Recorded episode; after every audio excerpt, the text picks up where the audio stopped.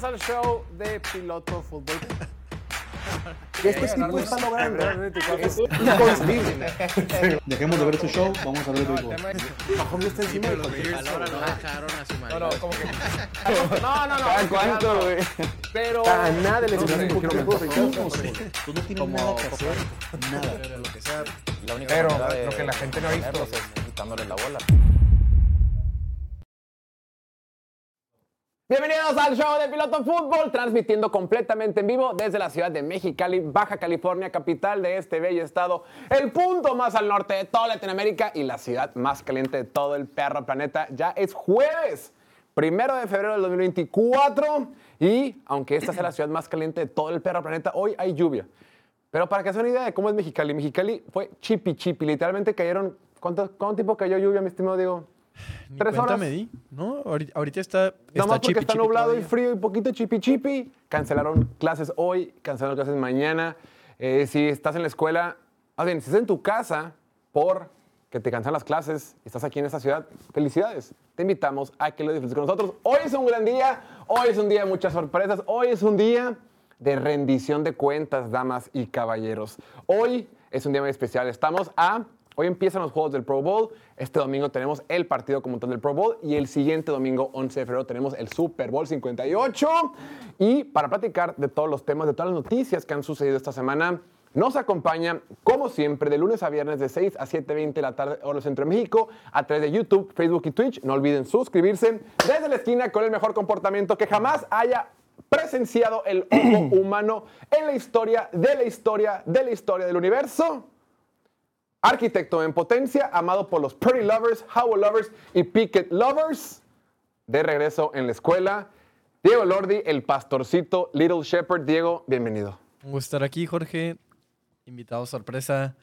Eh, pues sí, o sea, traigo el chamarrón nomás porque empezó a llover poquito y me dio cosa y como cancelaron clases, pensé que iba a estar más intenso, pensé que se iba a poner peligrosa la cosa o algo, pero no, no hay ni un charquito ni nada en la calle. Se ha puesto peor en otras ocasiones que no hacen nada. Es correcto, es correcto. Pero hoy está tranquilo, afortunadamente. Donde sí está un poquito más intenso es en la ciudad de Tijuana. eh, y por eso cancelaron clases en todo el estado. Pero hoy no vamos a hablar del estado. Hoy no vamos a hablar de la situación climatológica del noroeste del país. Hoy es un día para hablar de NFL y como se los adelantamos, tenemos muchas sorpresas. Antes de empezar, no olviden suscribirse a nuestro canal de YouTube, también en Facebook y Twitch. Agradecemos mucho, como siempre, su suscripción, su like, su comentario, su donación, sobre todo hoy. Hoy sus donaciones son muy importantes, muy especiales porque van a retribuir de forma significante para este programa. El día de hoy, compartiendo el set con nosotros, cumpliendo apuestas, dando la cara, rindiendo cuentas, ídola de multitudes, ídola de la afición, maestra, le maestre, el maestro, después de haber perdido en Fantasy, quedó en último lugar. Martín Francisco Garza, mi estimado Martín. Bienvenido, un fuerte aplauso, Martín. Pero queremos ver, queremos ver más piel, queremos ver más piel, a ver si podemos en la producción. A ver, a ver, eh, nomás. Uf, no, hombre. Re- reflexionando. ¿Cómo- ¿Cómo va, ¿Cómo iba el dicho que estamos platicando? No hay, no hay plazo que no se venza. No hay plazo que no llegue ni fecha que no se cumpla, ¿cómo es? Exacto, o sea, pi- piénsenlo bien antes de poner castigos. Todos, todos creemos que no nos va a tocar y, y luego pasa esto, ¿no? Pero a ver, la verdad es que Martín se ve que hace ejercicio, Martín. ¿eh? Pues hago entrenamientos de porras todos los días. Te vino bien. Eh, Sí, ¿Qué tipo de ejercicio aparte de las porras es las que haces, Martín? No, pues practicamos nuestra rutina para los partidos y todo ese cotorreo. ¿Sabías que no todos los equipos de la NFL tienen cheerleaders? ¿Por qué? Por ejemplo, hay equipos como Green Bay, Pittsburgh, no tiene porristas. Sí, no tienen. Porque por, por las mujeres o algo así. ¿Frío? Por el frío, principalmente por el frío, y luego ya se quedó. Y yo creo que luego Pittsburgh dijo, ay, güey, ya, ¿para qué le invierto? ¿Para qué gasto más en nómina? Mejor nos quedamos sin porristas. Digo, las porristas en la NFL, bien malo regular, pero pues a final de cuentas no sé qué tanto. Las de los Raiders representan mucho, son, tienen mucha historia. Las Raiderettes. Yo, yo pedía que mi atuendo fuera similar al de ellos. Está muy bonito el rojo, pero me hubiera gustado que fuera negro. Es con- por el Super plata, Bowl, por los dos equipos, ambos los equipos. colores. Es rojo por los Niners, blanco por los Chiefs, que también tienen blanco, y verde por el pasto en el que van a jugar. Bien. y tus calcetas negras porque van a jugar en el estadio de los Raiders, el Allegiant Stadium. Hoy tenemos una promoción. Cada vez que llegue una donación, Martín le va a mandar un saludo con sus pompones. ¿Ya mandó una ahí alguien, eh? A ver. Para que le mande saludo al buen Cándido Satarain. Martín, por favor, aviéntate un Rise Up Falcon si tienes que hacer lo que digan. La única porra que me sé, quieren que la haga. La única porra que me sé ¿Por es qué un entrenas todos los días? Raiders. Esa es mi única porra. Saludos al buen Cándido, gracias. También por ahí mandó un saludo el buen Andrés García. Dice, ánimo Martín, saludos de San Antonio. Puta. Gracias, gracias por los ánimos. A ver, eh, digo, más para poder este, entrar un poquito en materia. En, quedaste en último lugar, pero en la temporada regular habías- empezado bien el fantasy, ¿no, Martín? Sí, la verdad que, que no sé qué pasó. Ya hablé con los entrenadores, los jugadores, güey, no. No se pusieron las pilas. O sea, en, en papel el equipo estaba listo, pero luego llegaban los domingos y se fueron juntando las derrotas, güey, una tras otra, tras otra. Y luego dije, bueno, pues en los playoffs de, de los perdedores me voy a recuperar. Y no me recuperé. Perdiste contra el Piña primero. Y sí, Piña eh, trabaja con nosotros en la, en la producción.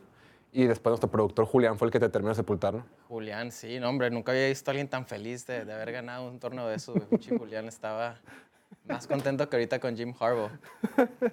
Nos mandó, nos mandó una donación también Rob de Aguilar. Un baile y Go Niners. No, saludos, gracias Rob Aguilar.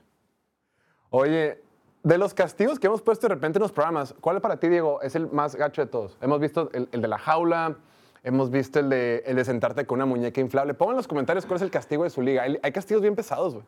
Este está pesado porque se está transmitiendo, vato. Creo que, no, el de la jaula es el más mamón porque eso es, es humillación, o sea, es, y abuso, es- humillación, esto no, tortura.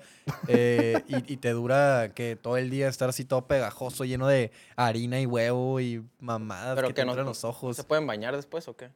Sí, pero pues, no, no creo que se quite a la primera pasada. El, el ¿Cómo, te debe para- quedar, para- ¿Cómo te debe quedar la regadera si te bañas después de eso?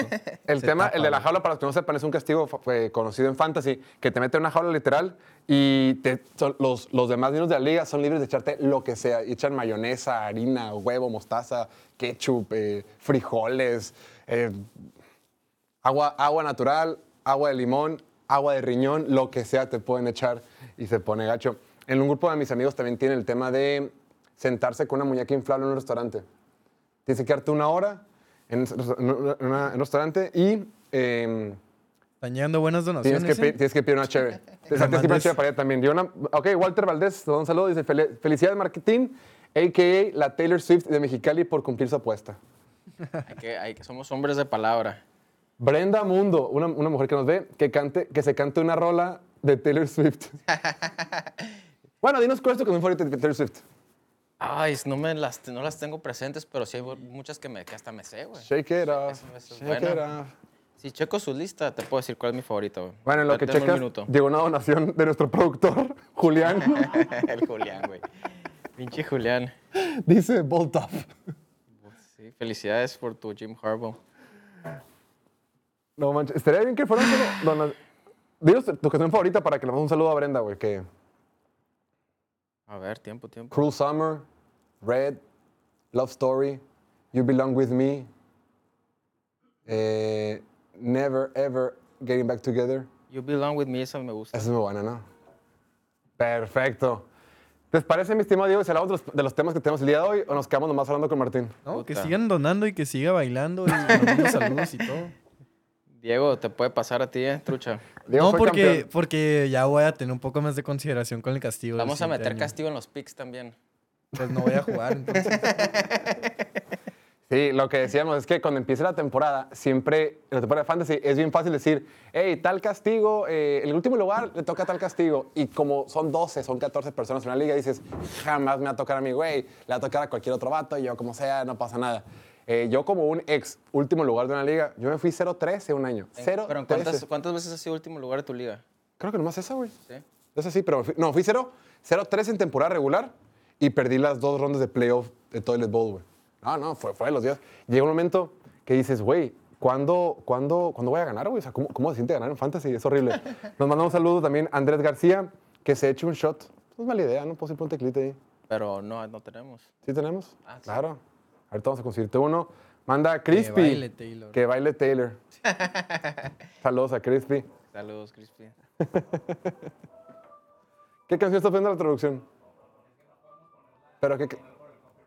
Ah, ok, es una canción de Taylor Swift. Es Shake It Off, pero en modo pero no es copyright. original. Sin copyright. ¿Cómo? Güey, nos bajaron un video de TikTok por poner canción de Taylor Swift, ¿viste? Sí. Pero lo pusiste en TikTok, ¿no? Sí. Entonces. Es que ya Universal quitó los, los, los derechos en TikTok de poner música de Taylor Swift. Sí, sí, nada. esto fue. Es, a- antier, güey. Antier. Comentarios, Martín. Nada, listo para opinar de los temas del programa, güey. Muy bien. Bueno, vamos a empezar con los temas del día de hoy. Hoy tenemos mucho que platicar. Ha habido mucha noticia. Nos va a interesar mucho las noticias que los comentarios que tú nos des, Martín. Cada que tengas una opinión, pues te vamos a enfocar para que puedas este, dar tu comentario con mayor facilidad, independientemente de lo que estemos hablando o no. Cada que toque eh, una donación, nos detendremos. Ya llegó una otra donación de Jesús Flores. Con respeto al patrón, pero que ya baile Martín. Hay que poner un, un límite. Llegamos a los, a los que mil pesos y va a dar un buen baile Martín. Una coreo. No. Ya van como 500. Los acá. tres, los tres, ¿qué tal si los tres echamos una coreografía? Pero tú la puedes liderar hacia el frente. Y el Leo y atrás sí. Y te seguimos. Es que la verdad, si fuera bueno para bailar, sí lo haría, pero no soy bueno para bailar. Bailar no es de habilidad, güey, es de valentía, güey. Oye, y está muy cómodo, déjame decir, el, el, el outfit, ¿eh? La falda, muy bien. Esto sí me queda un poco ajustado, el top. Pero va mucho con el color de tus ojos, güey. Fuera del top, estoy para todo dar, güey. Oye, pero también es. Le digo que, que Martín me decía, güey, paro que sea, que sea una- un disfraz de porrista negro y blanco y plateado como los Raiders. Pero pues, güey, el, el lugar que fui disfraces, pues también. ¿Me has pedido por internet? No se me ocurrió, fíjate. Pero ya la siguiente lo voy a considerar. Están pidiendo una foto de Martín. Es que ahorita. ¿Dónde me, ¿Cómo me veo mejor, eh? ¿Con el outfit rojo o con el azul? El rojo me gusta. El rojo te va bien, güey. Sí, sí, sí. Diría panda, ¿no? Combina con tus ojos y tu piel. Vamos a hablar de los temas que tenemos el día de hoy. Hoy se da a conocer que el último puesto, el último lugar, la última vacante de entre los espacios que había para head coach fue ocupada. Ya todos los equipos de la temporada 2023-2024 tienen un head coach para iniciar el siguiente ciclo. Nada más nos faltaba llenar la silla del puesto de head coach en los Washington Commanders. Y el día de hoy se anunció que el ex coordinador defensivo de los Cowboys será el nuevo head coach de este equipo. Dice Adam Schefter de ESPN, desde Dallas a DC, o sea, District of Columbia, o sea, o Columbia, o sea, la capital de Estados Unidos. Los Commanders están contratando al coordinador defensivo de los Cowboys, Dan Quinn, como su head coach según fuentes de la liga. Quinn y el gerente general de los Commanders, Adam Peters, son los dos hombres ahora encargados de liderar a Washington ah, hacia el futuro. A ver, un equipo de Washington que se estuvo esperando en este proceso pensaba que alguno de los coordinadores que estaba jugando los partidos de playoff iba a quedar libre y después iban a poder contratar. Todo se rumoraba, todo parecía indicar que el coordinador ofensivo de los Lions de Detroit, Ben Johnson, sería quien tomara este puesto. Este puesto en papel era muy atractivo, era muy este, interesante. ¿Por qué? Porque ya tienes un nuevo dueño. Quitaron al peor dueño que había habido en la historia de la liga. Entró un nuevo dueño con, con Josh Harris, eh, tienes un nuevo gerente general, tienes la posibilidad de tomar en la segunda posición global del draft el quarterback del futuro, tu quarterback franquicia. Es un lugar muy eh, que se antoja bastante. Decíamos, tienes estrellas, tienes buenos receptores, tienes una línea ofensiva que ha venido de menos más, tienes un buen corredor, tienes algunas estrellas en tu línea defensiva, hay con qué construir. Y además es una conferencia que está bastante abierta, ¿no? Hemos comentado hasta el cansancio, la conferencia nacional no es tan dura como la conferencia americana. Entonces, lo que pintaba en papel un puesto muy interesante que quizá podría ser muy cotizado, a la hora de la hora, las opciones desaparecieron. Decíamos, ellos decían, güey, queremos ir por Ben Johnson, y de repente Ben Johnson de Detroit dijo, hermano, yo estoy bien así, y de repente, chin, pues ya dejamos que pasara un chorro de tiempo, ya todos los demás coaches interesantes tomaron su respectivo lugar, y yo muy confiado pensando que Ben Johnson iba a jugar con nosotros, ahora nos quedamos sin opciones. Lo malo, o lo no tan positivo de todo esto, es que los Commanders, por ejemplo, desde muy, muy al principio de todo este ciclo dijeron, cuando Bill Belichick estaba disponible, hubo un rumorcillo por ahí de que, no, oye, Bi- Bill Belichick podría estar en Washington. Y Washington el siguiente día se lo va a decir, cabrones, ni de pedo, a mí no me interesa Bill Belichick. Y todos, ok, güey, o sea, si no te interesaba, pues nomás no pasaba nada, no tenías que salir a decirlo. Y después que se empiezan a quedar sin opciones, actualmente si quitas a Bill Belichick, las únicas opciones que estaban en el mercado que sonaban muchísimo eran por ahí Pete Carroll, era Mike Vrabel, era alguien de colegial. Dan Quinn sonaba bastante, pero Dan Quinn sonaba más para Seattle. Y pues no.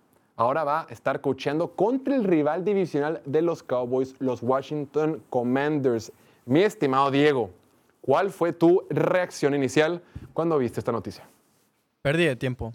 Te atoras en la mediocridad. Sí, es, es una pérdida de tiempo. Es, eventualmente te vas a dar cuenta que el techo, que hay un techo, que no es la respuesta, que los coordinadores defensivos cuando les dan una segunda oportunidad tienen que ser vatos bien pasados de lanza. Alguien como Mike Vrabel tal vez sí merecía esa segunda oportunidad como head coach, pero alguien como Dan Quinn, que ya lo hemos visto fracasar en el pasado, la neta no, y sobre todo por el cierre de temporada que tuvo. Como Sí, este, esta temporada su, su defensiva fue top, su defensiva tuvo buenas piezas, buenos jugadores, y por eso produjeron muy bien, o sea, fueron número 5 yardas, número 5 en puntos, y te das cuenta que tal vez fue un poco inflado eso por el calendario que tuvieron, por los rivales a quienes se enfrentaron, los corebacks a los que se enfrentaron y las ofensivas a las que se enfrentaron. Bien por ellos por aplastar, que es lo que debes hacer contra los equipos malos, pero si estaba un poquito inflado, llegas a los playoffs, te enfrentas a Matt LaFleur, una gran mente ofensiva, y te hace pedazos y te expone y cero se antoja que seas mi head coach después de ver eso. Me hubiera hecho para atrás yo. Que creo que los Commanders lo hicieron. Creo que ellos, su opción principal era Ben Johnson o cualquiera de los otros prospectos que se fueron acabando uno por uno. Y dices, bueno, ya se acabó la temporada de los Lions, ya vamos a firmar a Ben Johnson. Y como dijo Amon Racing Brown en su podcast y como dijiste tú en la semana, el vato tiene unfinished business con los Lions y se quiso quedar en Detroit y dejó valiendo a los Commanders. Ya no hay muchísimas opciones. Estaba este güey, Bill Belichick o Mike Vrabel. Todos son mentes defensivas. Pero Bill Belichick, ellos, la- ellos solitos se y ellos, ajá, ajá. Entonces ellos no podían Bill Belichick. Era Vrabel o, o este güey. O Pete Carroll. O Pete Carroll también, pero Pete Carroll está más, más viejito. Para mí, la, la- o sea, si ibas a escoger un defensivo de como segunda, que fuera su segunda oportunidad como head coach, es Mike Vrabel 100%. Es el que lo ha hecho más recientemente. Dan Quinn lo, es- lo hizo hace, que fue 2016, ya fueron hace siete años, fue el buen año que tuvieron. Y gran parte del éxito que tuvo ese equipo de, de, de Atlanta fue por la ofensiva, güey. La ofensiva de Kyle Shanahan, la ofensiva que... Deja tú Kyle Shanahan. Deja tú Kyle Shanahan. Ten- Tenía también en el staff a Raheem Morris, a Matt LaFleur, a Mike McDaniel y a, y a Mike LaFleur, a los dos LaFleurs. O sea, tenían un- puramente ofensiva, puro, puro poderío ofensivo. La ofensiva fue top, la defensiva fue mediocre. Dan Quinn, fuera de los equipos esos que tuvo en Seattle, solo pro- y antes de llegar a, a Dallas, como head coach, nomás produjo una, de, una defensiva top 10. Top 10 en yardas o puntos. Sí, por eso, por algo, Dan Quinn había estado retirado. Dan Quinn, eh, después de tiempo, no volvió a coachar y eh, Mike McCarthy, el head coach de los Cowboys, le da otra oportunidad de coordinador defensivo con Dallas. Y al principio lo hizo muy bien, pero la última vez que lo vimos coachando una defensiva fue en este partido contra los Packers en playoff, donde permitió más de 40 puntos. Martín, ¿cuál fue tu reacción cuando viste esta noticia? Estoy, estoy de acuerdo en algunos puntos con Diego. No puedo opinar así, güey. siento No veo la tele, güey. siento no la- que la no pantalla. se, me- no se me- Siéntate, no me van a tomar en serio, güey. Estás en tu casa, güey. Así me sentí cuando estaba vestido de pollo, ¿te acuerdas? Sí. Está, está complicado entrar en personaje. Este, o sea, el vato, un solo partido no define lo que, lo que hizo con los vaqueros. En, en general hizo un buen trabajo en esa defensiva. Y, y es una persona con experiencia de llevar un equipo a un Super Bowl. Eh, estando en Atlanta, el vato, aunque seguro opinaba en la defensiva, e- era tipo CEO, que es lo que están buscando ahorita los equipos. Un director general, ¿no? Sí, que, Administrador. Ajá, que se, se encarga de liderar a sus coordinadores y a su equipo. Entonces yo creo que algo así es lo que van a esperar de él en Washington, que cae en una muy buena situación con el segundo pick. Overall tienen este, bastante salary cap, creo que es el equipo con más salary cap. Ahí nos mandaba Bildo la, la gráfica con, con nuevos dueños que traen ahí nuevos planes para el equipo. Entonces, Dan Quinn está cayendo en un, en un buen escenario. Ya, dependerá de él y de sus habilidades de armar un buen equipo, un buen staff como el que tuvo en Atlanta y a lo mejor aprendió algo de, esa primera experiencia que tuvo y, les va bien allá con Washington. Es interesante porque le hemos comentado aquí. Eh, mucha gente que está en el medio dice, güey, entre más aprendo de la NFL, entre más aprendo de los coaches, me doy cuenta que el puesto de head coach es mucho más de liderazgo que de, que de O's, ¿no? que, las- que el pizarrón, que la táctica, que, que el, que el planteamiento de juego. El ser el head coach es un, es un rol más de, de cultura, de, mo- de motivar a tu gente, de hacer grupo, de hacer que todos trabajen y jalen para el mismo lado. Y creo que Dan Quinn, al menos con esta defensiva, siempre hay una defensiva muy unida. Todos los, todos los defensivos de Dallas siempre se, expre- se expresaban de forma impresionante de Dan Quinn. Mike- eh, Micah Parsons lo ama, siempre, siempre lo defiende. Todo el mundo lo, le, eh, lo respalda, ¿no? Y le da, y le da su, su- su- el visto bueno a, a Dan Quinn. El tema es que, por lo general, ese tipo de contrataciones te traen por el último resultado que diste. Cuando te jalan de coordinador a un siguiente puesto, si eres un buen coordinador defensivo como Mike McDonald de los Ravens, lo jalaron de head coach a, Seattle. Si eres un buen coordinador ofensivo como Dave Canales con Tampa Bay, pues lo jalan de head coach a Carolina. Aquí este vato fue coordinador defensivo y con todo que tuvo un par de temporadas buenas e interesantes con el equipo de los Cowboys, al menos las últimas, las últimas tres, eh, creo que tuvo un pésimo cierre, güey. Porque sí, sí, dices tú, bueno, nomás, nomás fue un partido, ¿no? Pero el aspecto defensivo, la verdad es que siempre batallaron. El vato nunca, nunca con Dallas, nunca pudo descifrar a las ofensivas de Kyle Shanahan. Contra San Francisco, nunca tuvo respuestas. Se, se los enfrentó múltiples ocasiones en temporada regular y en playoffs. Después, por ejemplo, este partido de, de diciembre contra Miami, que el, que el equipo pierde por la defensiva. También contra Buffalo, el 31 a 10. Es cierto que la ofensiva y Dak Prescott pueden haber jugado mejor, por supuesto. Pero cuando vas de visita y te meten 31 puntos, pues pones a tu ofensiva en un predicamento. También los Lions de Detroit le hicieron muchos puntos. Seattle en ese partido que fue en, en- que fue en jueves, en jueves para noche, el partido contra, de Dallas contra Seattle, también permitieron un montón de puntos. Entonces, como que lo veíamos ser muy dominante contra Commanders, contra los Panthers, contra los Giants, contra los Patriots, equipos que no, que son literalmente las peores ofensivas. Le gustaba, podía comandar equipos defensivos que eran muy agresivos, robos de balón, sacks, presiones, pero en el down a down y sobre todo en el, en el juego terrestre, pues no lo hacía también. Claro, puedes argumentar que a lo mejor le faltó que le diera el mejor personal, a lo mejor le faltó que le diera la mejor línea defensiva, muchísimas cosas, pero llama la atención que después de tener, creo que todos tenemos un sesgo a lo más reciente que sucede y creo que los que saben de NFL, los que están ahí tomando decisiones, vieron este último partido y vieron cómo la defensiva se vio expuesta y aún así lo tomaron.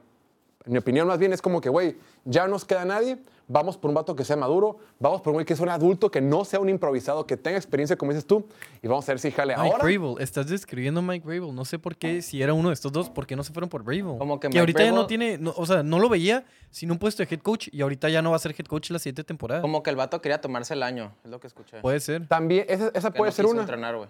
Y también Mike Vrabel, te- el vato le gusta tener un poquito más de control de las cosas, porque recordemos que de repente entran los Bill Belichick o ciertos coaches, o hasta un cierto punto Shanahan, o hasta un cierto punto Mike Vrabel, que quieren tomar también decisiones sobre el personal que se contrata, sobre los jugadores que llegan. En teoría, en un organigrama de NFL es el dueño que tiene la lana todo el pedo, el gerente general escoge a los jugadores del equipo y el coach los entrena. Así es. En términos generales, claro que en la práctica suceden diferentes mezclas, pero de repente estos coaches como Mike Vrabel que quieren tener mucho poder o Bill Belichick que quieren tener mucho poder en la organización y a los equipos como que eh, no les encanta, prefieren como que este, una toma de decisiones un poquito con más apertura. La decisión que creo que va a dictar si esto fue una buena contratación o no va a ser a quién van a escoger como coordinador ofensivo, a quién va a escoger Dan Quinn como coordinador ofensivo y a quién le va a dar la confianza de que pueda desarrollar al nuevo quarterback y al futuro de la franquicia de los Commanders. Llegó por esta donación, Emilio Farfán. Eh, esta donación es porque gané el premio de segundo lugar en mi fantasy. Fins up, arriba esos pompones, Martín. ¿Cómo se llama? Emilio Farfán. Emilio Farfán, gracias por tu donación. gracias, güey. Enorme. Siguiente tema, Nos, Martín. vamos a ir de vacaciones con todas esas donaciones, güey. Oye, ¿viste, el. ¿viste la chisma de los Jets de Nueva York? Sí, estaba leyendo, la, hubo un artículo, ¿no? Que de ahí Sí. salió todo. Y escuché, estaba escuchando el podcast, que, ah, un podcast que estaban opinando del tema. Pero yo lo entiendo, o sea, hiciste todo tu plan alrededor de Aaron Rodgers, se te lastima la cuarta jugada, pues va a haber desmadre. Para poner un poquito de contexto, esta semana eh, Diana Rossini y otra persona de, The Athletic, este sitio deportivo, dieron a conocer un reportaje, un artículo de lo que sucede en los Jets de Nueva York. Dice por ahí, se informa que el head coach de los Jets, Robert Saleh, amenazó con tomar los teléfonos de los entrenadores para identificar quién está filtrando información a los medios. Todo esto según The Athletic. Em, Dice, última hora, los Jets y Rex Hogan, Rex Hogan han acordado mutuamente separarse. O sea, pues llegó un punto donde estaban un poquito desesperados y, y este, este artículo se pone muy interesante. Digo, como que es algo que ya todo el mundo sabía o que todo el mundo podría esperarse de que había jugadores que de que se lastimaron Rodgers no estaban contentos. Había muchos jugadores que perdieron la esperanza en lo que Zach Wilson estaba de titular. Había jugadores que no tenían mucha confianza en lo que mandaban a Nathaniel Hackett. Había jugadores que sentían que Robert Sale no era un, no era un líder. Había jugadores que notaba que en las, en las reuniones se sentía una, una tensión, que había, que había estrés, que, que había desorganización dentro del equipo. Y pues dices, pues no me digas, güey. tienes a Zach Wilson de titular y tienes una super defensiva y tienes un equipo que se quedó sin plan B. No me digas. O sea, no te dice nada que no te esperas, pero sí este artículo está interesante porque te, te, te explica abiertamente pues toda la situación que había, al grado que Robert sale, llegó, que dicen que llega una junta y lo en la junta de que, a ver, cabrones, ¿quién anda filtrando información? ¿Quién le dijo a tal medio que tal que íbamos a cobrar a tal coach o que estamos pensa- pasando por cual- tal cosa? Sí, como en la primaria, güey. Como la primaria de que quién se robó el lunch de Juanito, güey. Sí. No nos vamos a ir del salón hasta que digan quién se robó el, el, el sándwich de, de Juanito. Y el que diga ahorita no va a haber consecuencias. Pero si pasa más adelante y nos enteramos quién fue, nos vamos a ir con todo el peso del reglamento de la escuela. Así, güey. Con gente de adulta, güey. Y pues habla del estrés y del poco. de, de- un equipo que echó la- toda la carne al asador por Aaron Rodgers. Digo, es válido, lo que sea. Y en lo que no funciona, pues todo explota, ¿no? O implota, ¿no? Implosiona.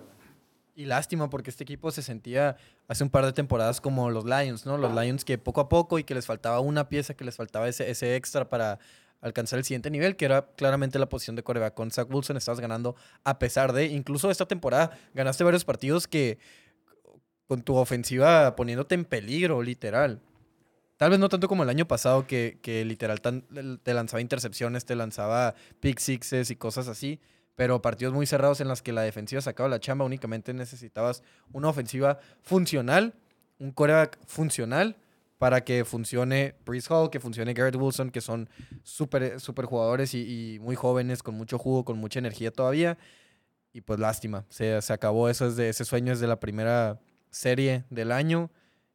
Y pues sí, se- entiendo la frustración y ni modo y pues qué, qué le Pero vas es que, a hacer, ¿sabes no? qué? La, la verdad es que volvemos al tema del liderazgo, güey. ¿A quién le importa si Robert Sala puede, pu- Sala puede mandar buenas jugadas o no, güey? ¿Qué tanta capacidad tienes para reaccionar ante este error?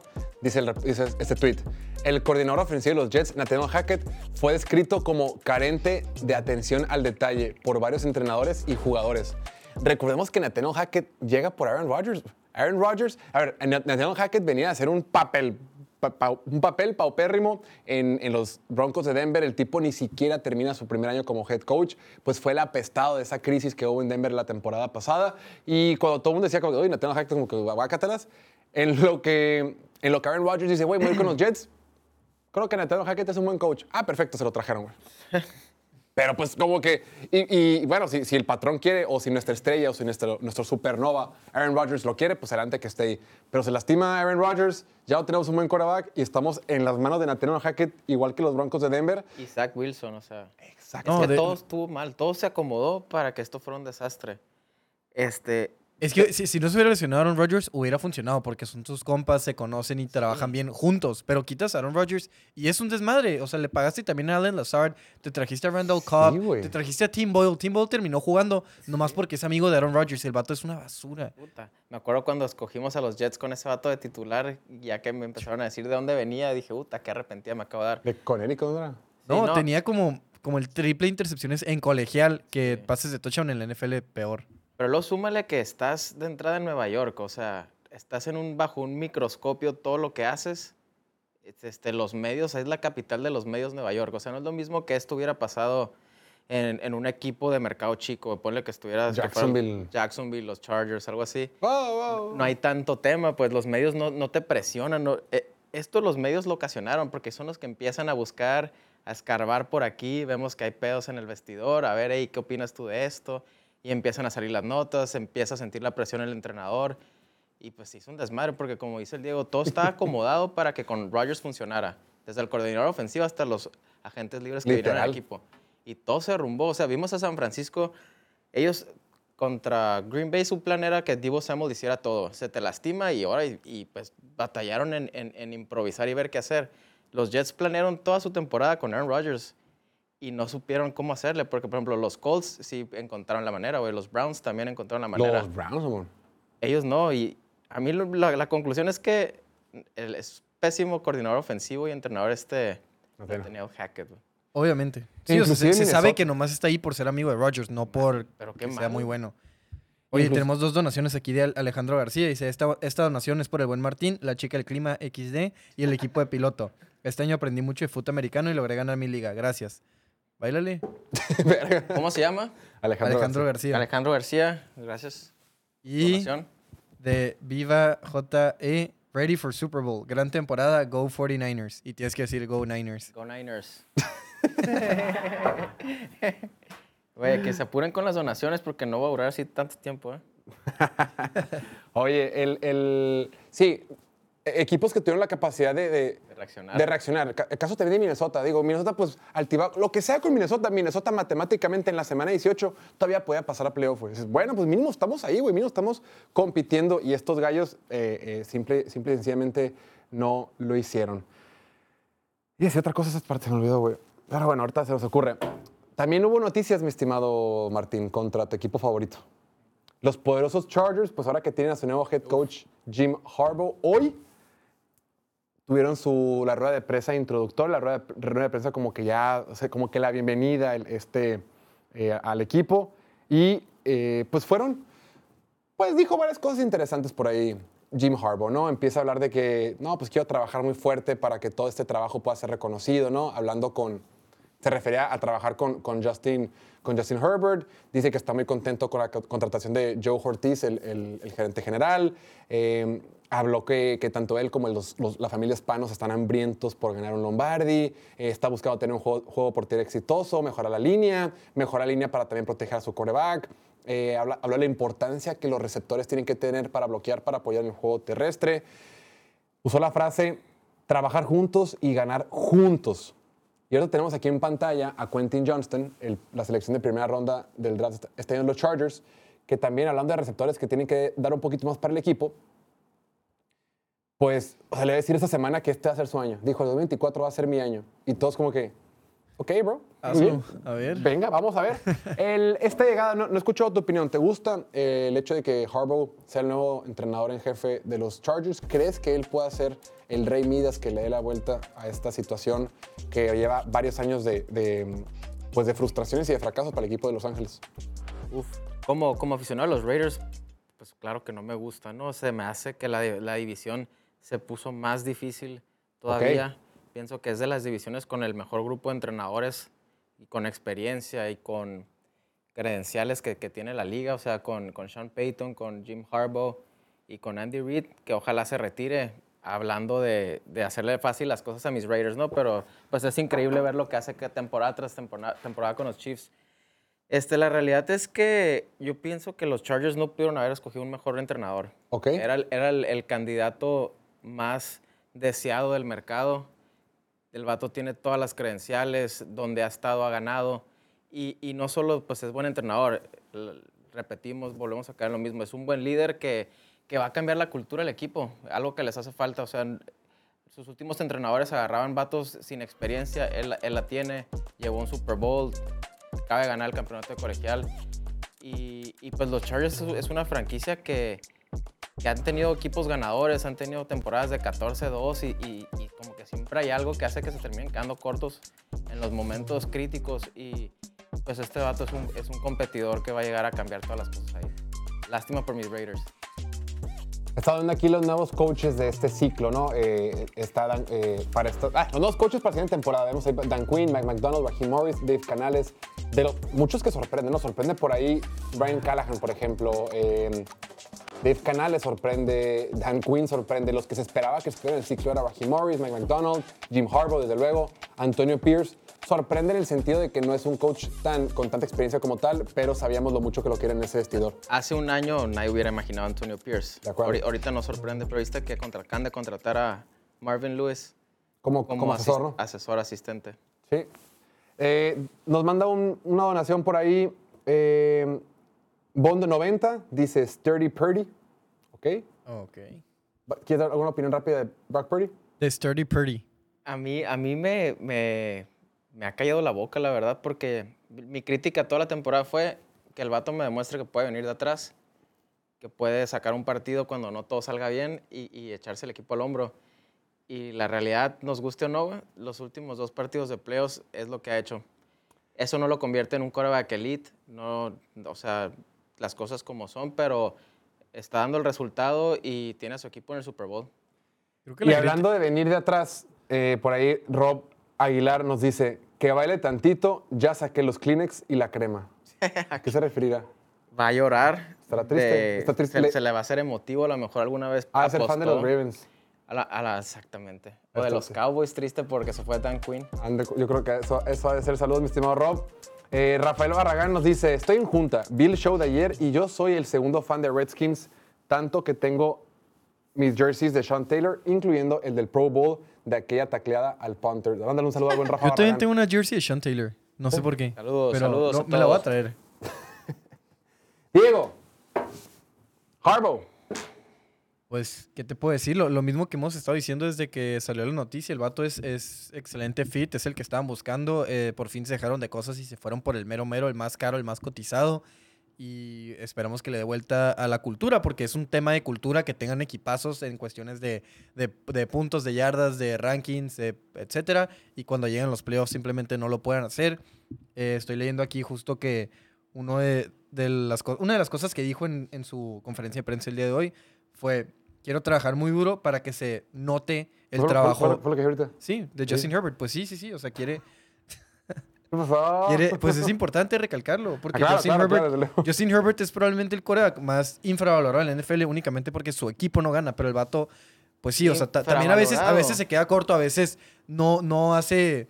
No tiene juego perfecto, pero es el coreback al que menos le perdonan. Si no tiene un juego perfecto, los Chargers no ganan. Y han ganado muchos juegos porque Justin Herbert se pone la capa de Superman. Y ahorita con un buen head coach, o aunque no sea excelente, es, es niveles encima que, que Brandon Staley, que fue de los peorcitos que hemos visto en memoria reciente. Entonces, creo que es, eh, es correcto esto. Y, y lo de Quentin Johnson me dio risa porque pues le dicen, le dicen así como que, ah, que esperas más oportunidades o qué.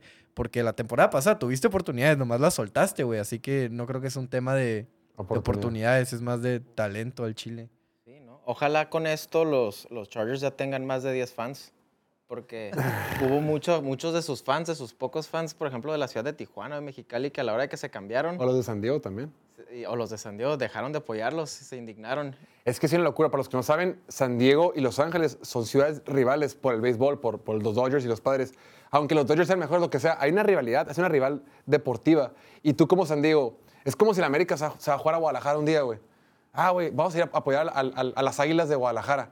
Pues sácate, güey. O sea, como que la gente de San Diego sintió como que no te lo lleves a la ciudad rival, güey. Llévatelo a otra parte, a, Santa Bárbara, yo qué sé, otra parte. Pero llevártelo a la ciudad rival es como si los, los Lakers van a jugar a Boston y son los Lakers de Boston, güey. No, pues no, güey. O sea, no puedes esa rivalidad. Entonces mucha gente de San Diego dijo, a la chingada, ya no, ya no es mi equipo. Oye, aprovechando que estamos hablando de equipos de, de esta división, los Raiders acaban de contratar a Cliff Kingsbury para ser su coordinador ofensivo. ¿Ya oficial? Oficial. Órale.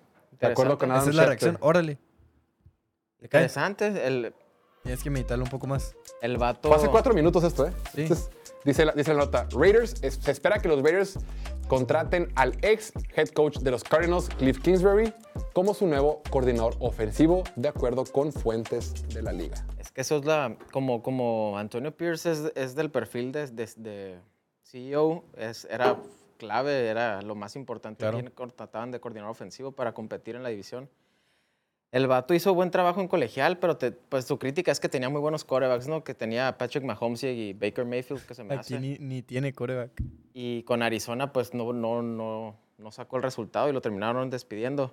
Ojalá, solo concentrándose en la tarea de ser coordinador ofensivo, les vaya bien. No en la tarea de hacer la tarea como Kyler Murray, ¿no? que, tiene, que le dejan de tarea ver video. Sí, sí. Tenemos que hablar de un poquito de los comentarios en Estados Unidos. Eh, el mejor quarterback de todos los tiempos, Tom Brady, o al menos el más ganador, el de los siete Super Bowls, anunció que el contrato que le había ofrecido la cadena deportiva Fox Sports eh, lo, va a hacer, lo va, a entrar en vigor a partir de la siguiente temporada. Fox Sports hace dos años le dijo a Tom Brady, hermano, contigo te va a dar un contrato de 375 millones de dólares por 10 años para que seas comentarista conmigo cuando sea que te retires o cuando sea que tú quieras. Y Tom Brady dijo, ah, ok, luego lo vemos. Pues ese luego lo vemos ya llegó. Así como la fecha de Martín de decirse de porrista llegó el día de hoy, también esa fecha de ser comentarista para Fox llegó para Tom Brady. Dice, Tom Brady habla sobre su nuevo trabajo como locutor en Fox Sports. Dice, creo que puedo ofrecer una perspectiva bastante única que creo que a mucha gente le gustará realmente. Recordemos que pues, las cadenas que más pasan partidos en Estados Unidos es Fox y CBS. De alguna manera, en general, Fox pasa los partidos de la nacional y CBS de la americana. Claro que hay diferentes variantes, pero en general es así. Y pues tanto CBS como Fox Sports pues tienen a un montón de comentaristas. Tienen que transmitir eh, siete o ocho partidos cada fin de semana, el, o los que sea. Pero tienen como que comentaristas A, B, C y D, ¿no? Del lado de CBS está Jim Nance y Tony Romo, que son como que los partidos estelares, cuando juega Patrick Mahomes, cuando juega los Bills, cuando juegan los equipos fuertes de la americana. Y del otro lado, en Fox Sports está Kevin Burkhardt, que es el narrador, y el analista es Greg Olsen. Greg Olsen es el ex tight de, de los, de, los, de los de Carolina y gran tight end, todo eso. Y pues tiene otros comentaristas, pero los estelares son Greg Olsen. Pues este puesto estelar ahora lo va a tomar Tom Brady. Greg Olsen el año pasado, por ejemplo, fue quien narró el Super Bowl en Arizona. El Super Bowl entre Kansas City y los, y los- Filadelfia, pues fue narrado por el grupo A de Fox Sports, el grupo estelar. Ahora pues ya se acabó. Ahora viene Tom Brady. Y lo que están diciendo es que, o sea, personalmente y a muchos de entre los medios, les gusta mucho como lo hace Greg Olsen. Greg Olsen lo ha hecho bastante bien. El último partido, su último partido como, como estelar de Fox fue el pasado de San Francisco contra, contra Detroit y uno antes fue el de San Francisco contra Packers.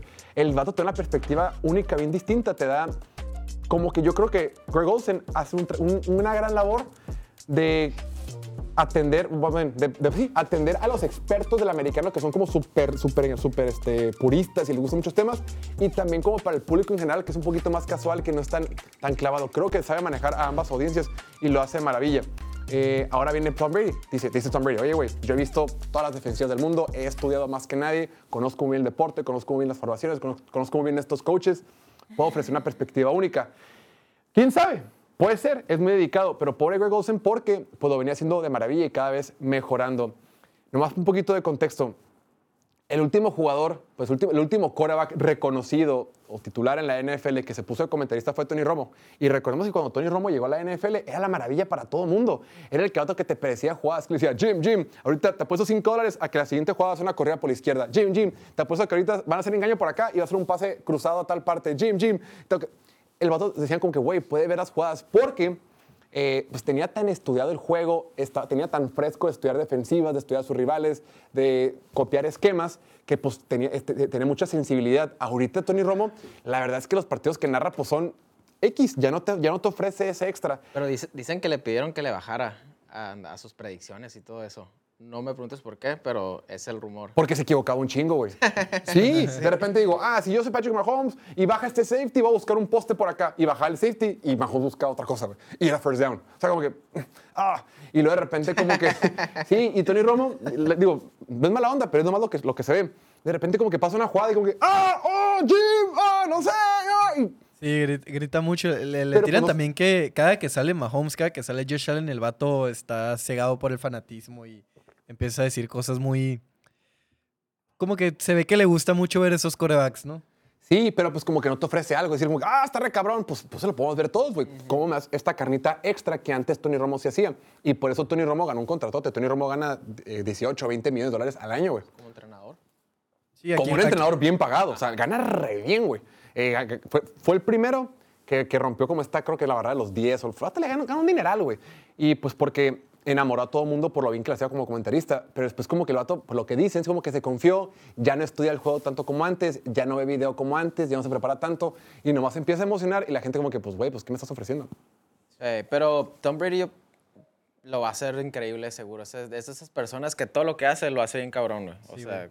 como si se, si, si se prepara como se prepararon para los partidos. Imagínate, güey. Lo ves hablar, se ve que no le tiene miedo a los micrófonos. Greg Olson, cuando entró, cuando lo contratan, él ya sabía cómo está el cuadro. O sea, el vato entra y le dicen, pues Tom Brady está ahí para Claro. cuando se le antoja entrar, va a entrar y te va a mover. Pero como que nadie esperaba que lo hiciera también Greg Olson. Exacto. Y que lo más seguro es que se va a quedar como en el, el, El en la equipo B. el equipo B de Fox. Pues que ahí nos va a tocar verlo. Pero si yo fuera, si yo fuera NBC, Sí, sí, sí. que tengo a Chris Collinsworth, que Chris Collinsworth es un jefazo, es un capo, es todo, pero yo creo que sus mejores momentos ya pasaron, güey. Traigo a este vato, güey. Este vato trae mucho más fresco, güey. O los nuevos de streaming, o sea, Pico que se jale a alguien así, o, sea, o el que entre el próximo año a transmitir juegos, que se lo, lo pueden jalar y va a ser un trabajo increíble. O, o, o no sé, los de Amazon, que en Estados Unidos está este, el, el Kirk Herbstreit, que a mí se me hace normalito. El vato es más de colegial. se ve como que está mucho más familiarizado con el colegial. Cada que hay una jugada, nomás dice, ah, este vato viene de Oklahoma y fue cinco estrellas en prepa.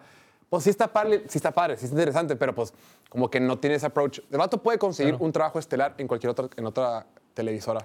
Eh, ahora, lo que dices tú de Tom Brady sí es cierto, güey. O sea, el vato ahorita es conferencista. Vino a la Ciudad de México hace como un mes o hace como dos, tres semanas y está dando una, una pues, está dando conferencias, una gira de, de- de conferencias en Estados Unidos, tiene su podcast, a cada rato le entrevistan. Es un vato que no se le dificulta hablar, güey. No es como otros quarterbacks, no sé, un Justin Herbert, que el vato le caga hablar, güey, le cagan los micrófonos, el vato pues es un más silencio. Más Los silencio. reflectores a Tom Brady, no, le los llama, güey. Exacto. Y yo creo que el vato, como dices tú, pues se va a preparar como perro Dios, güey. Sí, o sea, sí, el trabajo que puede hacer Tony Romo, que pues respetó su carrera y todo, pero no se compara con alguien como Tom Brady, sobre todo la, la mente de Tom Brady, el- la mente ofensiva de Tom Brady, como todos los movimientos que hacía antes de la jugada y durante la jugada. Literal, hay clips que cambia la jugada a media jugada, de que, güey, muévete para este lado acá, pero ya con la, con la bola en las manos, así, una locura el vato. Y pues sí, igual y no es tanto de predicciones así como lo hizo Romo, porque pues no le puedes atinar a todos y con una que no le atines la gente te va, te va a quemar y van a pensar que estás güey. Eh, igual sus comentarios siempre son bienvenidos, es la cabra, o sea, todo lo que diga es palabra de Dios, literal. Ojo, pero sí se tiene que estar actualizando a diferen- Es que Tony Romo también estudiaba un chingo. Se nos olvida que esos quarterbacks estudian una locura, güey. Pero si, te, pero si, ah, ok, pasa un año y ya me salí, pues todo es muy similar. Pasan dos años, pues ah, todo es muy parecido a lo que yo estudiaba. Si pasan tres, cuatro años y no te estés actualizando, güey, sí, de repente se acaba barbaridad Tony Romo y dices, ching, güey, se nota que no está viendo mucho la NFL, güey. Sí, pero como, como periodista o como analista de, de televisión, los equipos te dan acceso. Ah, claro. Te preparas antes de cada juego y la información ahí está, ¿no? Depende de cada vato nomás cómo la aprovecha. Y Tom Brady yo- va a estar, va a estar bien interesante verlo. Ahora, otro güey que es un genio y otro güey que es un dios y que es un cerebrito y que es un todo es Peyton Manning. Él tiene sus transmisiones con su hermano en algunos Monday Nights. Yo la neta casi no lo veo, güey. No me, no, me, no me gusta tanto, no lo disfruto tanto. ¿A ti te gusta, güey? Ah, pues sí, o sea, lo he visto varias veces con mi papá y me gusta más por los, lo- los invitados que traen. Es como más de coto, es como verlo entre compas. Como si Peyton Manning y Eli Manning fueran tus compas. Y un invitado extra que The Rock, no sé, Kevin Hart, meten gente así súper random. Snoop Dogg ahí se la vive, Marshall Lynch.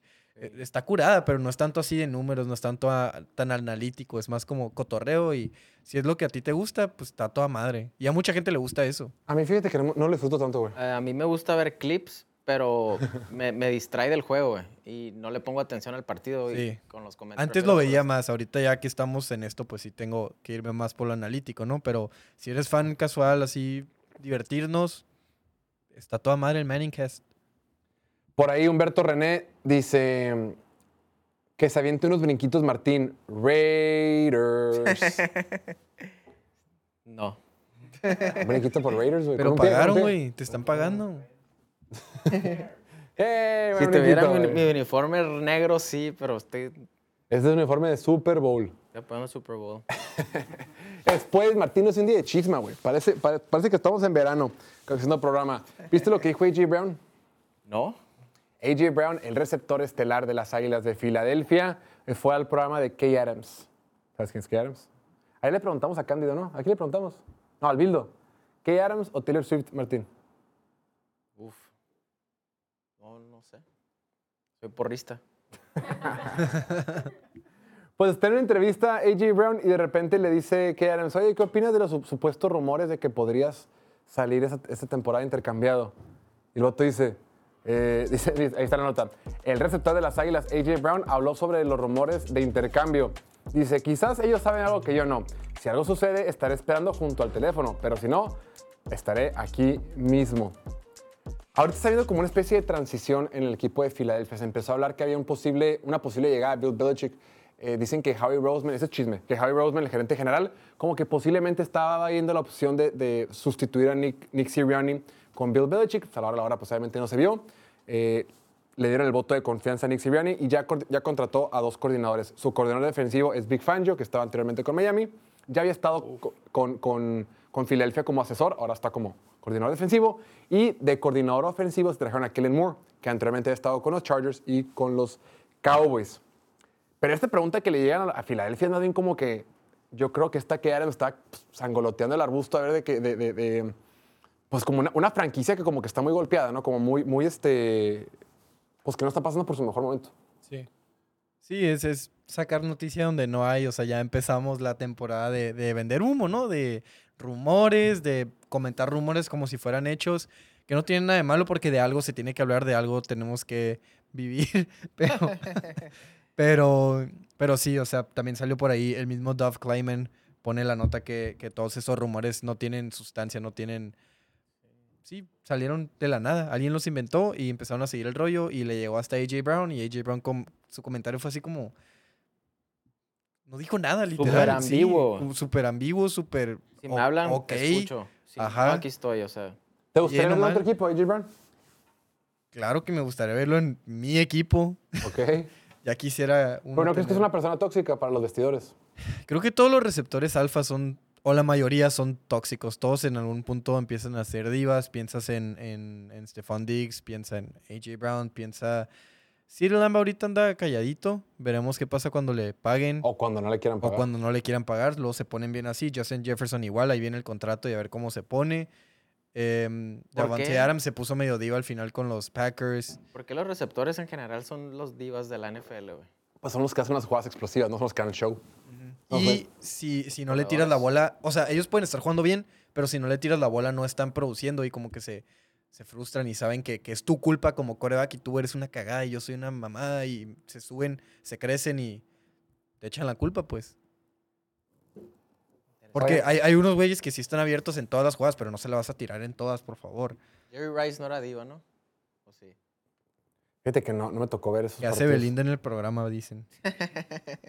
Belinda fue la, la host de los TikTok Awards. Órale. Dato curioso, junto con Juan Pazurita. Eh, oye, Martín, hablando de gente que se ve bien con poca, con poca ropa y mucha piel. Ah, cabrón. ¿Viste la foto del Patrick Mahomes? Sí. Creo que ese güey es el hombre del pueblo, ¿no, güey? Esa foto, Y, pero el vato tu- tuiteó, ¿no? De que ¿por qué, ¿por qué me exhiben así, cabrones? Casi, casi. Patrick Mahomes bromea sobre su cuerpo de papá en el clip de Inside the NFL. Dice, cabrones, tengo hijos. ¿Por qué me hacen esto? ¿Sabes qué es lo bueno de esta foto, güey? Que dices, güey, al menos un cuerpo de la NFL es alcanzable para mí. Lo hace humano. ¿no? Ajá. Dice, güey, ok, ahorita yo tengo más panza que soy, obvio, no mames, ni cerca de la comparación. Pero dices, ah, mínimo a eso sí puedo aspirar, porque de repente las fotos de Dick Metcalf, chivato acá, parece Robocop, así Los gigantesco. cuadritos tienen cuadritos. Sí, tiene cuadritos hasta en el cuello, güey. Dices, no, güey, ja- jamás, no, jamás puedo ser. Esos güeyes están. Pero dices, güey, este vato puede ser el mejor jugador en la historia de la NFL, güey. Está ahorita dominando la liga, es el mero McLean, es el MVP, bueno, el Simón, el mero mero, pues. Y esa fotillo, güey. Hay de todo, güey. Hay de todo. También acuérdate, pateadores. Ponen la foto así de, de Rodrigo Blankenship al lado de, Bueno, pero DK no tienen que hacer nada más Claro, patear, claro, pero sabes, Los ves todo sí, lo, diferente que se ven todos los güeyes, los diferentes estilos de cuerpo. Y para coreback, eh, yo lo dije, creo que el año pasado me cuestionaron mucho ese comentario que el, el- mientras más mamado estés como coreback es más difícil lanzar porque te haces como más tenso. Más- estás- movilidad, estás muy duro, pierdes poquita movilidad. Ves, el mejor coreback en la historia de Tom Brady tenía un cañón de brazo y no era, no era un brazo así. O sea, la fuerza del coreback viene en, en- en la espalda, en las piernas, en el movimiento que tengas, o sea, la rotación que tengas y para eso pues necesitas ser muy flexible, estar haciendo trabajos de ligas, Que- trabajos que de estiramiento. Que, que Mahomes hacía mucho esos entrenamientos. Hace un entrenamiento bien cabrón con el, el este güey, el Después Bobby de la Stroop. caída, sí. Stroup, algo así, lo, lo entrena para sentirse cómodo en las situaciones incómodas. Como que situaciones Sí. peligrosas, que se doble, que no le duela, que no, que no se rompa, pues. Son movimientos funcionales más que nada, ¿no? Sí, y, y pues sí, o sea, lo Es que, que- digo. ¿Qué coreback mamado ha sido súper exitoso? En su momento, Cam Newton, en su momento también eh, Jalen Hurts la temporada está pasada. mamado. ¿Quién? No, Jalen Hurts, güey. Lamar está mamado, güey. Will ¿Lo hizo sin camiseta? ¿A Lamar? No me acuerdo. Ah, fue, de hecho, por, el, por la foto de Will Levis fue por la que salió ese. Platicamos de eso, ¿no? Pero sí, luego pierdes precisión también, como que estás muy, muy estático, muy como robot, como que todo es. Pero, por Yo jugué Kirk. Cousins, lo vimos en la, en, la, en la serie esta de quarterback, está mamado. O sea, no, obviamente Sí, no está pero es un grandote, diferente tipo pero de está mamado. mamado bien. O sea, Pero está como lean, ¿no? Se ve que es atleta, o sea, O ah, es un pinche atleta, güey. no- y no tú ves a Kirk haces- en el campo y dices, ese güey se ve un puñetón. Pero ya que lo ves sin, sin playera... Por sus sombreras, ¿no? Sí, sí, y la jersey que le cuelga. Pero, no, ma- bien. pero, güey, a Mahomes velo en el offseason y te apuesto que así está con mejor cuerpo. O sea, O sea, ¿tú crees que ahorita, ahorita le bajó? No, yo creo que ahorita se, se le subieron los kilos, güey, porque ya no es tanto lo físico lo que entrenan durante la temporada como en training camp, ¿sabes? En training camp es más ac- acondicionamiento y todo ese tipo de, Ah, ok, ahorita ya van de salida, pues. Ahorita ya se ponen a ver más video, güey. No, es, es curioso eso porque si, si te pones a pensar, si se la viven lesionados entre juegos, no hacen gym en la semana. O sea, es que no, ya como no es que prioridad, ¿no? mantenimiento, yo creo, ¿no? En, la, en el off-season es cuando, cuando le, se ponen a cargar y marca personal y todo eso, y ya durante la temporada es nomás mantenerme, güey, no perderle el Sí, estás viendo que los, ajá, como dices tú, güey, los pinches jugadores ni siquiera pueden entrenar, güey. Y estamos viendo que, ah, entrenador limitado. Pues, Sí. ¿qué tanto puedes ejercer, darle a tu cuerpo, no? Por, por eso te digo, en, en training camp te he puesto que Mahomes sí se le van de marcar los cuadritos. Durante la temporada, pues ya nomás como que te vas Mm. cuidando. güey. Pues él no se cuidó tanto. Qué bueno que la agarró, la agarró con comedia. Y la neta yo lo vi y dije, ay, güey, me siento, me siento mejor, güey. La neta sí fue una buena foto y dije, ah, porque de repente ves Instagram y tú ves Instagram un ratito, ves poquitos reels y en Instagram puro güey mamado, Nick gigantesco. Bosa, mamón. Eh, ¿eh? Pinche Nick Bosa. No, pero en general, o sea, tú- las redes sociales están llenas de gente de cuerpos perfectos, güey, de morras. Y dices, no mames, pinche gente, qué pedo, güey. Y de repente ves estos güeyes que son nuestros ídolos, o bueno, los ídolos de la NFL, lo que sea, y chico cuerpillo, ah, güey, pues no estoy tan lejos de esa madre. Oye, me encantó el Nick Bosa la, platicando con el Brock Purdy en el Ay, vestidor, cómo lo hacen de Pero pedo, qué, güey. qué pedo como, como habla Nick Bosa, güey, como que está... Como que lo está entrevistando, No, ¿no? está como lento, güey, el vato. Pero lo que le dijo estuvo de que, oye, yo fui el second overall y no, a veces no tenía la confianza para hacer. Pero yo sentí bien awkward esa plática, güey. Como que estaban, sabían que, como que, con la Ah. cámara encima, ¿sabes? Fue actuada. Sí, no actuada, pero, pero como, mm, sí, sí, El Brock Purdy ya se quería ir de ahí, güey. sí. Se veía súper No, incómodo el Brock vato. Purdy, güey. Es un- Me, me cae muy bien. Yo también. No me gusta lo que dicen de él, pero él me cae muy bien. Vámonos ya, vamos corriendo mañana. Tenemos show en punto a las 7 de la tarde, hora centro de México. Diego Elordi, gracias como siempre. Mi nombre es Jorge Torres, el nombre de toda la producción. Nos vemos mañana en punto de las 6. Ya lo saben, no olviden suscribirse a nuestro canal de YouTube. Y falta poco, falta poco más de una semana para el gran Super Bowl 58. Cuídense mucho, que tengan excelente jueves. ¡Vámonos!